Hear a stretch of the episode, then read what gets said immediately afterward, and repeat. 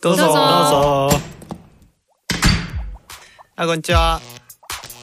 初めて来たんですか？どうも。ゆっくりしていきや。え？私たち？えーこんにちは。高校生の優作です。こんにちは、えー内科医のゆうです。こんにちは、美大生のおたかちゃんです。こんにちは、えー沸騰ナビゲーターのイレッチです。えーっとこのポッドキャストはコルクラボの活動や活動のテーマであるコミュニティについてコルクラボのメンバーがゆるくお伝えしていく番組です。はい。えーはい。とい。うわけで、の前にですね、え沸騰ナビゲーターってそこだよね。何ですかはい。と。うん。そうですね。これ話すとちょっと長くなっちゃうかもしれないんですけども、まあ、あの、いろんな、あの、企業とかうん、団体とか、あとは個人の人たちをなんか応援するみたいなちょっと仕事をしてまして、うん。そういう人たちの、なんて言いましょうか、えっと、ファンを増やすために、うん。そのファンの人たちを沸騰させていくみたいなことを、うん。なんかナビゲーターできたらいいなみたいなところから、あの、取った意気込みだけをまとめたような、故障ですね。はい。うん。ファンのはい。熱狂を。はいナビゲートするのが、さすがユースですあれですか。あの最初からそういうふうに言ってるからっていう。ナビゲーターという、はい、いいね。ですね。はい。じゃあ本題に？はい。えーっと今日のテーマはあれだよね。えーっと家族。家族。家族。についてと。について。ということです。家族と家族的なつながり。つながり。ですね。家。族的なつながりあのコミュニティっていろいろあるけど家族っていうのもまあコミュニティのまあうん一番小さい単位の一つだよねという話になってじゃあ家族っていうものを考えることでまあ理解を深めましょうみたいな、うん。まあ、そういう、えー流れだったかなと思いますが、うん。どんな家族でしたかね？どんな家族？う ん今の家族？今の家族どうですか？楽しい。楽しい。楽しい。どんなお父さんお母さん？このコルクラボに来る高校生を育てた お父さんお母さんってどんな感じなんですか？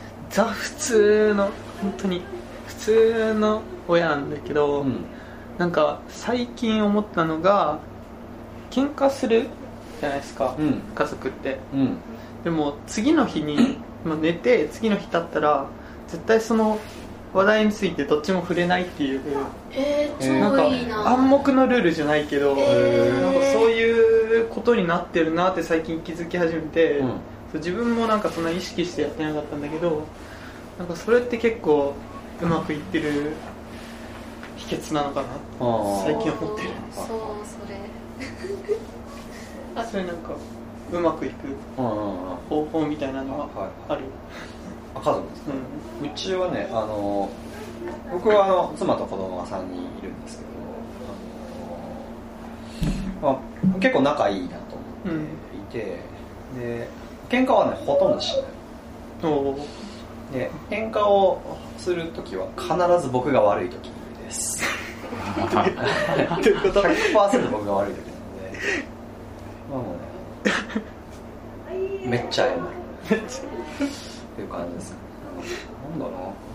なあのうちも本当にあの僕自体の家族実家の家族も本当に普通の家族でまあ本当あの堅物親父昭和の堅物親父とまあなんか結構おせっかいの母みたいな感じで、まあ、結構愛情多めに育てて もらったかなという感じで。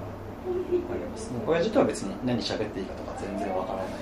んだけどね。うーん。別にいまだいまだにそうなんだけど。うん。もう読書ばっかりしてる。読書と NHK ばっか見てる。親父ですね,、うん、ねあの親父から本当なんでこんなゆるキャラが生まれたのか。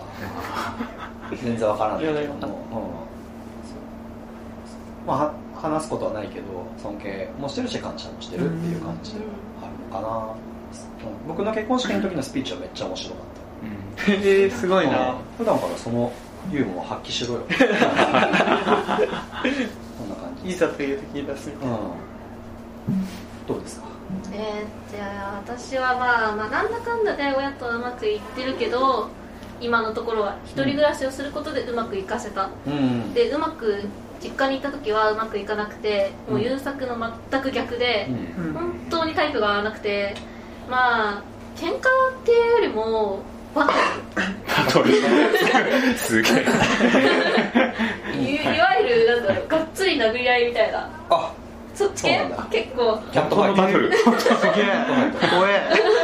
お母さん。そうですそうです。うん。まああのまあ言ってもいいことにしたんで言うと、まあ、母子家庭だったので、うん。まあ、母親しかいないし母親はまあその家族の世界しか知らない。っていうかそういう感じ、うん。なんだろううん。2人だけの環境になってしまってるから、まあ、不満がたまりやすいと。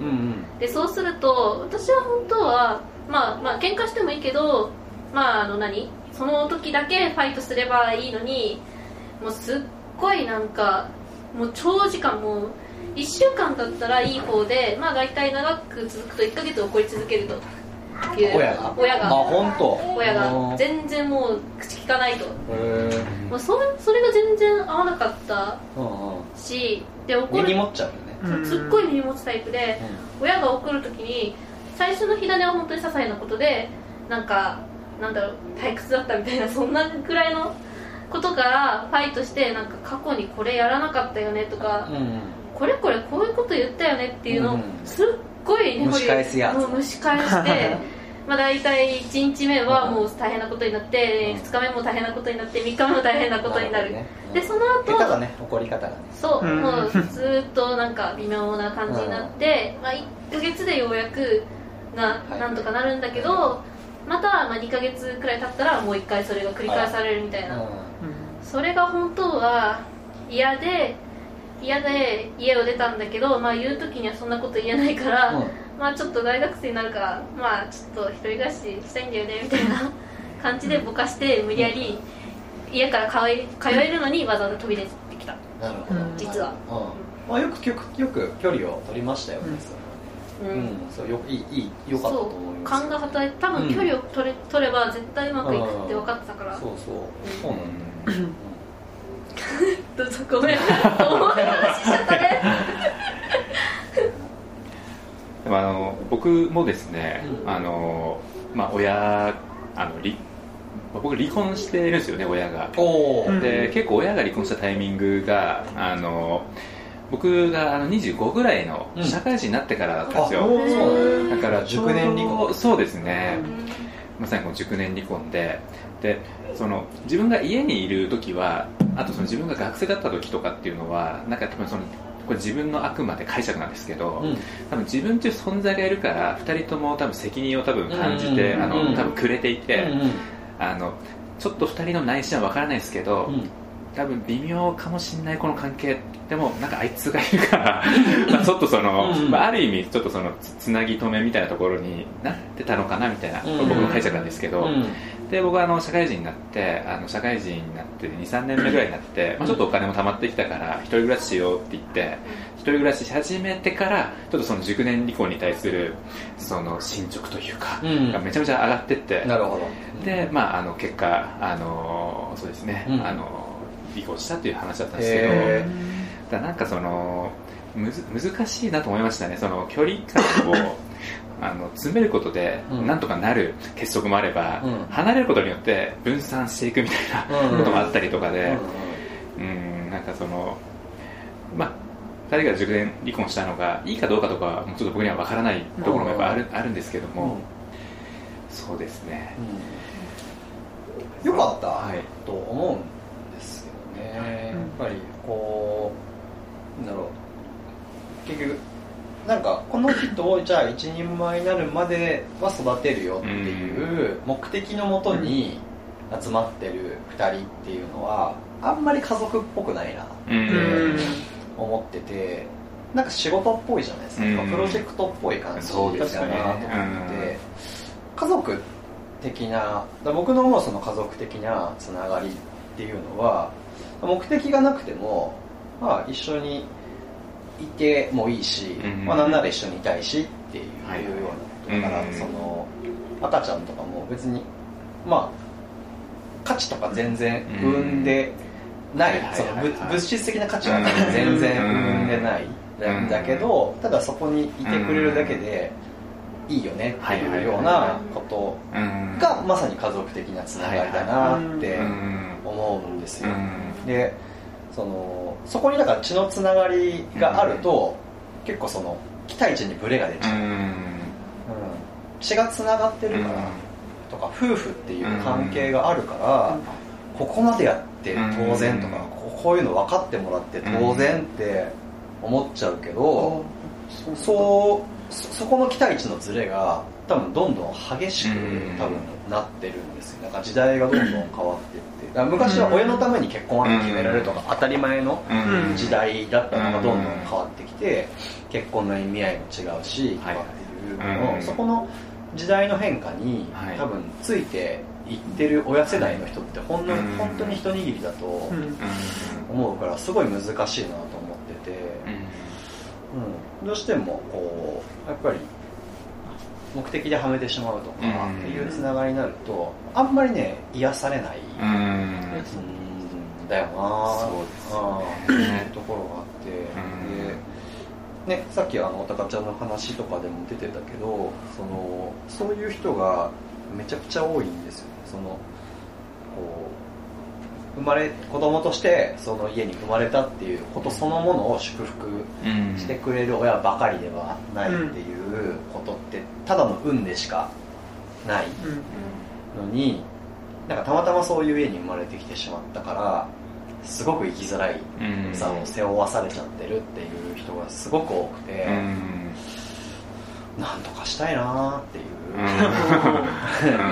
うん。のをすごい思っててでそこのはい。なんかヒントになるのがやっぱりコミュニティっていうものなんだろうなっていう思うん。ですその新しい家族というか、うん。その血のつながりとか、うん。あのその契約上の婚姻関係みたいなのがなかったとしても、うん。まあ、安心できて、うん。あなんか一緒にいてもいいよねいいよね、うん。別にお金とか払ってなくてもいいよね、うん。いいよねって言える関係性っていうのが僕は結構新しい家族的なつながりになり得るんじゃないかなっていうのを、あの感じています。でこのラボにもそういうものを結構感じていたりするんですけどどうどうですかね？なんだろうね、まあ、結局家族もうん。自分と相手っていうそのうん他人だから、そうそうそう。そうなの。うん。だから別に本当に。い受けると思います。や血のつながりとか関係ないっていうのはうん。そうだなっていう、うん。だからコルクラボの人にも本当に家族みたいにねうん。うん話せるし。それのなんだろうどっちが言い始めたタメ語も、うん。うんまあ、その促進にはなってるよねって思った、うん。うん。うん。ね家族そういわゆるこの形式上の家族だから言い,、うん言えないこととか言いにくいこととかも、うん。多分いっぱい出てくると思うんだけど多分その言えないなとかっていうことが多分なければないほど、うん。幸せではあると思うんですよ。ね、ううん。ん多分そういう孤独とか居場所のなさみたいなところっていうのがある人が多分すごい多いなと思って、まあ、そのいわゆる。新しい意味での家族的なコミュニティっていうのはそれの解決策になるんじゃないかなと思うと、今まあ僕らが勉強してることってすごく意味が大きいことだなって思うんですよね。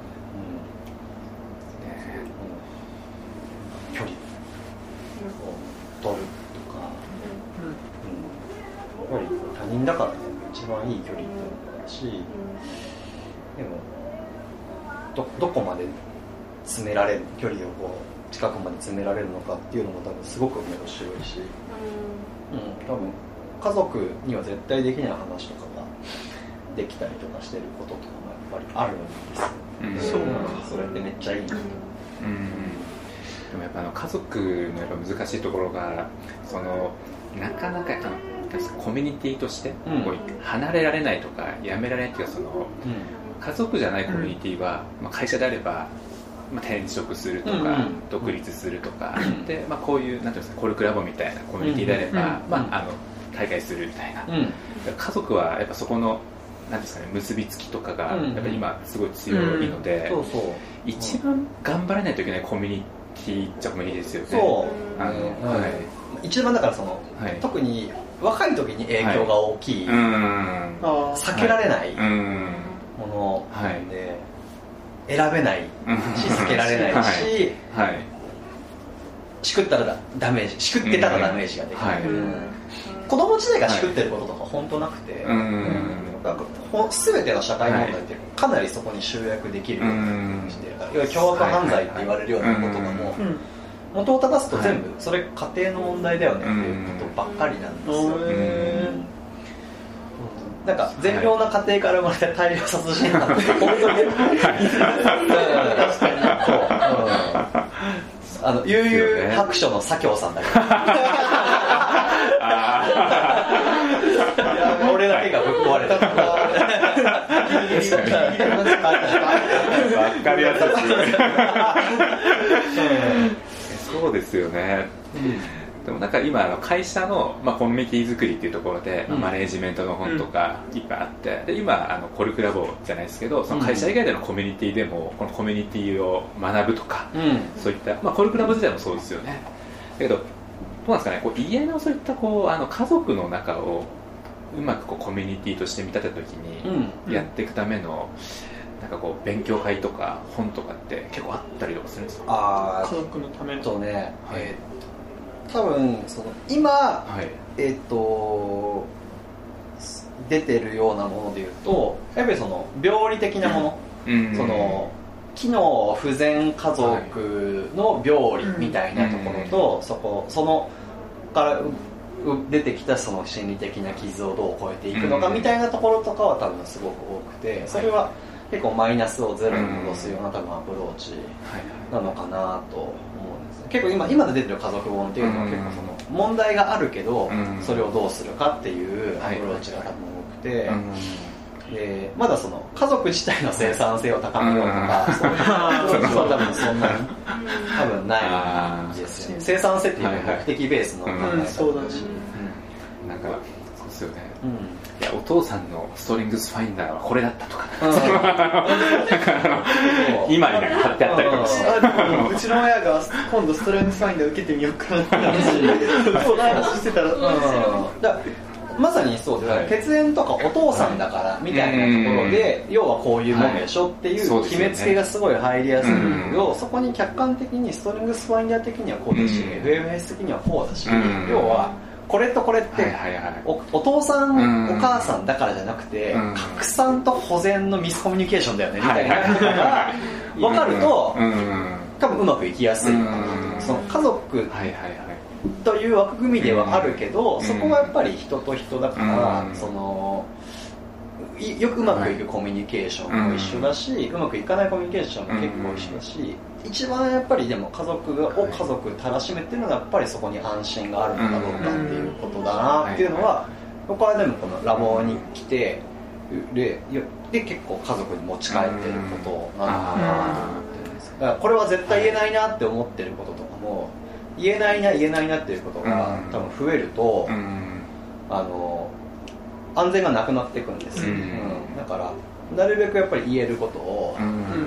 増やすし、うん本当に言えないことは墓まで持っていくし。ゆうさんの家族もこれ聞いてるから。ことだと思うんです、はうんでも本当にでも家族同士はい。で全て何のしなんかそのしなんだろうひ秘密も何もないっていうことがベストかっていうのはちょっとやっぱそこ分からないところなんで、うん。そのそれぞれが望む距離感で一番気持ちいいところでっていうのが多分基本でよりそれを冷たいと思う2人であれば冷たらいいし、うこともそれも多分普通の二者関係他者関係とあんまり変わんないよね、うん、うん。変わんないと思ううん全然、根本はね、そう。今こうその家族に隠すところと、まあ、見せるところみたいなのありましたけども、うん。今こうツイッターとかみんなフェイスブックとかやり始めるじゃないですか、うんうん。そうするとこう親とかがそういうのこう見た時にちょっと気恥ずかしさとかそこら辺ってそこで隠したいとか。めっちゃあるめっちゃあるめっちゃあるめっちゃある。ねそう。ね。サイポンがだって親がエゴさしてる。マジで？そう、言ってるからもうだいぶ変わってると思うけど。でも俺このはい。ポコルクラボの存在を一回も教えて。教えてないかも大高さんも教えて。多分教えてないかな、教えたかも微妙。うん、やっぱりなんかいわゆる親子とか家族みたいなものってその当事者間だけじゃなくて、うん。その親子こうあるべしって一はいはいはい。般人が持ってる、うん。だからものとかもあるから、だからはい。例えばだから本当にえっ、と母親に聞かれたら大丈夫でも母親のその周りの人とかに聞かれたら面倒くさいなみたいなこととかがあったりとかするからうん。多分秘匿したくなっちゃうんでしょうね。家族とそのコルクラボとかももう別のコミュニティだから、うん。うんそこの振る舞い方もまあ多少違うし、そこ聞かれるのも嫌だから、うん。学校の授業参観とかちょっと嫌じゃなかった？でもなかった、なんか親に見られるああ僕結構あのあ成績よ成績良かった。バンバン手挙げてバンバン答える感じ。なんかだからうん。僕が所属してる他のコミュニティを、そう家族っていうコミュニティが見られることにあ好きではないな。うんそこにだから混じり合いがあると、うん。そのなんかポートフォリオが効かなくなるんですよね、うん。だからうん。結局ーうん自分が本当に居場所がないっていうことが一番最悪だって思うと、A っていうコミュニティと B っていうコミュニティと C っていうコミュニティが分散してた方が居場所がなくなるリスクが下がる、ああそうなんうだ、ん。なんだけど A っていうコミュニティと B っていうコミュコミュニティが混じり合ってうん。くると結局 A ですごい失敗しちゃったっていうのが B に触れると、うん。B にもちょっと居づらくなっちゃったりとかするから、だからある程度それは独立させておいた方がいいのかも。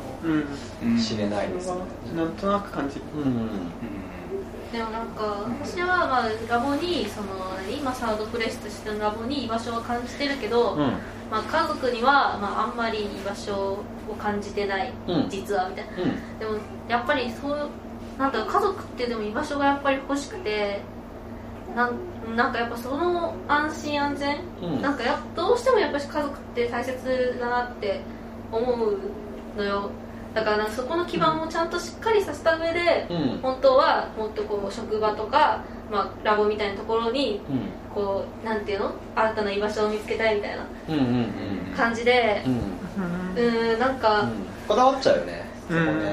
うんで普ね。通の家族うんって何なんだろうってなんか普通の家族じゃないって自分は思っててで2人は普通の家族だってうん。言ってて普通の家族って何なんだろうみたいなうん。すごい考えちゃったんだけどどう思う？ちょっと答えらんないんですよね。でその普通普通って言ってるっていうのは特に不満がないっていうだそうだね。けなんだなと思っていてうん。でででも僕らみたいな人間が普通だ普通だっていうもんだから、うん。そのうん普通じゃないっていう自覚がある人はもうめちゃくちゃその普通を求めたがるんですよ、うん。ですごい求めてる。それが多分あんまり良くないことなのかなと思ってて別にもう変えられないことにはあんまり執着しない方がいいかなというのとその他ね今の家族に安心感じられてないっていうのはそれは僕は今の自分そのものが受け入れられてないっていうそのものが受け入れられてるわけじゃないっていうことじゃないですか。だからその全全何？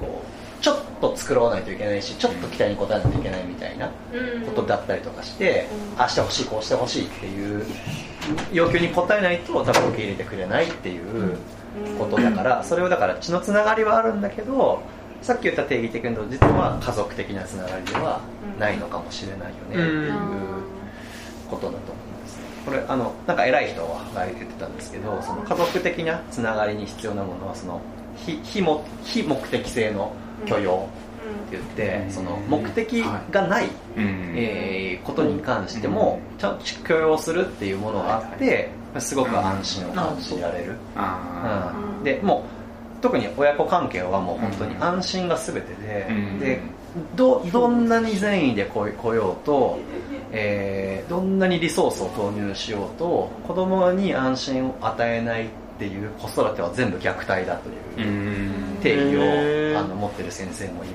ぐらいでうん。僕はこれすごいシンプルな定義でいいなと思って、うん。まあまあそんなねかすごいそんな安心を与えるのが大事だとかって思ってやってる人とかはうん。そんなにはいないと思うんだけど、でもあのそういう心理学の世界だとそういうことを言ってる人もいるよっていうのはあるから、やっぱりあの安心っていうのも本当にすごい基盤なんだろうねっていうふうに思ったっていうところで、ね。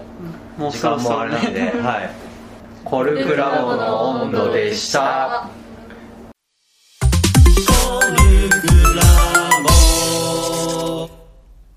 更木真一の一人爆破ジャックのコーナー、イエーイえーこのコーナーはノートの覆面編集者プロジェクトにて好評連載中の小説爆破ジャックと平凡ループの裏話をしていくコーナーです。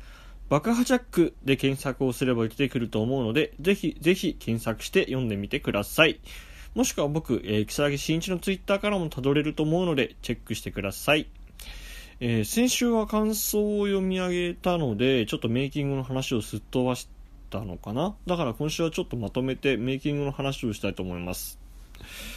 まず、えープロットの段階で、えー、と何周ループするかっていうのが決まったんですけど僕は最初こうプロットを書いてこのキャラクターが動いてこのキャラクターの問題解決されてこのキャラクターも動いてこのキャラの解決されてってやったら合計、まあ、7周で綺麗に終わるなと思って7周分のプロットをこう送ったらえツッツーさんから「足りん倍以上書け」って言われて倍以上マジかよ思いつかねえぞ。7周結構苦労して考えたんだぞと思いながら。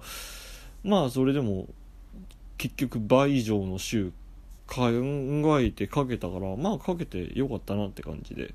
まあよもやまさんとかのの鬱陶しさとか岡本のやりきれなさとかあとこうまあキャラクターが実際に動き出すとそのプロット通りにうまくいかないっていうか人間って本当はそういう風に動かないよねってところが書いてみたりしたら分かったので結果としてこの辺はまあコメディ的でもありサスペンス的でもありまあとても読んでて楽しくなる部分になったんじゃないかなって気がします。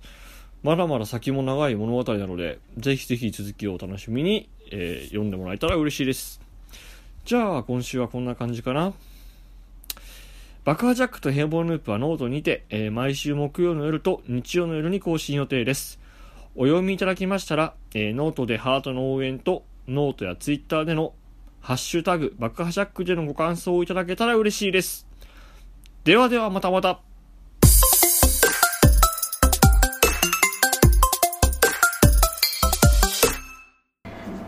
新メンバー紹介のコーナー。イエーイ。え イデッチ。イデッチの紹介のコーナーです。はいはいえっ、とイデッチはえっと もう今回からね登場しているわけなんだけどはい。本編には、なんでコルクラボに入ったんですか？もうそれはやっぱこのコルクラボのやっぱ温度が、あのめちゃめちゃ好きだったんですよね。があそうそうそうすそう。ごい。ありがとう。いやもうまさかあのこんな感じで出れるとは あの夢にも思ってなかったんで。出たかったわけじゃなくて？あーでもやっぱ一回出たいなとなりましたね、うん。あのみんながこう話しているうん。あの会話になんか参加したいなっていうのはあったので、いや本当あのもう嬉しい。嬉しいです。はい。コルクラボはリファラルです、はい。まあ、紹介で入るから、はい。はい。私に言ってはい。くれて、後っちですね。はい。言ってくれて入ったんだよね、あそうです。そう、はい。最初のラボの時にさ、はい。最初のラボの時にさ、はい。ポッドキャスト入りたいですって言ってくれたからさ、はい。すごい勇気いったんじゃないかなと思って、いやそうだね。このポッドキャストに こんなにめちゃめちゃ熱い思いを持って入ってくるメンバーって他にいるんですか？い あのるんですか？聞いてくれてて入りたいですって言ってくれた人はいたけど、あー人がいてでもここまで熱くはない、はい。その熱さをちょっとじゃあ言ってもらえると、いやなんかやっぱりあの単純に、うん。あの僕の仕事とかでも、うんうん。あのコミュニティ作り、うんうん。あの企業のファンのコミュニティ作りみたいなところをお手伝いすることがあって、うんうんでその時にじゃあやっぱりコミュニティメンバーそれぞれをこうどういうふうにこうあの理解して、うん。居心地のいい場所に変えていこうみたいな話とかっていうのを、うん。よくあのお客さん、うん。まあ、企業の方と話すことが多くて、うん。であのコルクラボでやってることとかっていうのはなんとなくこうネットとかでちょっと追っててであのストレングスファインダーを僕もすごいいいなと思ってて、うん。でコルクラボのメンバーもみんなやっててでこのポッドキャストでこのストレングスファインダーについて語る回を聞いた時にそれが初めてそうです、うんうん。そうそうそうそう。でその会話がすごいあの良くてというか、こう自分がいつも感じていたストレングスファインダーのいいところとかこの、あのーストレングスってこういう感じだよねって言ってる会話にもう聞いてて、もう本当そうなんだよねとか もうめっちゃわかるわみたいなこうなんですかねポッドキャストの向こう側で、うん、なんかもうその周りになんかいたような気持ちでもうツッコミとか入れててだよね。とか言って実際声に出して？あまあちょっとさすがに電車の中とかね あの移動中で聞いてるんであの声には出さないんですけど、まあ、心の中ではそういう感じでこう合いの手といううんうんかうん。リアクションを入れてて、でそれであのめちゃめちゃあの興味を持ってから、うん。あのその前の番組とかその後の番組とか聞いてても、やっぱりあのコミュニティっていうものがあの軸にあるんでやっぱり聞いててこう共感することとかが多くて、あなんかこういうあのコミュニティ作りに対してあのさらけ出してこう話しているような人たちと、うん。なんか仲間になりたいなって思いがやっぱ強かったですね。うん。それで実はい際いつも声聞いてる人にはい。入ってきたわけじゃん、はい。そうなんかそれ、うん。なんかそんなにはい初めての人じゃないみたいな感じはするの？あしますね。しますしますします。いやそうなあの親近の感がもともとあるみたいな。うん逆にちょっと緊張するってとこもあります。あああるある。あのある ある。タメ語までね慣れてないんで。あのトッチっていうのも、うん。普通にコルクラボに そのポッドキャストをはい。知らずに入ってきたら、ああとちおさんなんですねはいとかっていうちょっとフラットな目線でこうんううん。見れると思うんですけど、初対面同士というか、おあのトッチ？みたいな。ちょっとななんていうんですかねこうちょっと芸能人に会うみたいな ちょっと気持ちでななんかこう変な緊張みたいなっていうのはやっぱあるね。なるほどね。うん。はいちょっとお仕事さっきの話、はい。さっき出たけど、はい。はい。具体的にどういうお仕事なの？そうですね。あのうんまあ結構なんですかね。こう例えばあの飲料メーカーさんとか、うんお菓子メーカーさんとか、まあ、そういうこういわゆるこう一般のあの生活者の方々向けにこう物とかこうサービスをこう提供している会社さんがお客さんなんですけど、やっぱりこう今あのもう製造技術とかもめちゃめちゃ高いし日本のサービスのクオリティってめちゃめちゃ高いじゃないですか、だからなかなかその物のあの機能的な価値だけでこの会社のこれがいいっていうのを選んでもらうっていうのがめちゃめちゃあの難しい時代になってきてるんで、もっとその企業の中の人の思いとか、そのカルチャーみたいなところっていうのを伝えていってやっぱこの会社がなんとなくだけど一番いいよねとか、うん。この会社がやっぱ俺めちゃめちゃ好きだわみたいなそういうこうなんか情緒的というか、そういったところでのこうあの絆というかこうつながりをどうやってこう作っていくのかみたいなところをこうお客さん。と話しながらあのいろんなこうソーシャルメディアでこんなことやろうとかウェブメディアでこんな記事出そうとかあのイベントこんなことやったらもっと自分たちの思いとか伝わるんじゃないですか？みたいなことをうんうんあの一緒にこう作戦立てながらやっていくみたいな。ブランディングのもはい。う一歩先みたいな感じ、まあ、そうです、そうだね、あの平たく言うと、ブランディングっていうものの中に入ってくるんだけども、そうですね、あのまあ、ファンをどうやってこどねうんうんうん。う楽しませるかとか、ファンからどうやってこう仲間とか、あの同志みたいなあうん。の間柄にあのしていけるのかみたいなところを、あの一緒に考えていくような感じですね。ね。はい、はい。そんなイデッチがメンバーに加わったということで、はい。これからもよろしくおは願いします、い、よろしくお願いします。はい、はい。じゃあ新メンバー紹介のコーナーでした、はい。コルクラボの温度はツイッターもやっています。コルクラボの温度で検索してフォローしたりご意見ご感想いただけると嬉しいです。また、ハッシュタグコルクラボの温度でツイートしてもらえれば探しに行きます。よろしくお願いします。なんと、ポルカを始めました。ポルカとは個人向けのクラウドファンディング的なものです。収録のための会議室代など活動費をご支援いただきたいと思っています。お礼はオリジナルステッカーまたはオフ会参加券 Twitter で「コルクラボの温度」スペース「ポルカ」で検索すれば出てくるはずです。ご支援よろしくお願いします。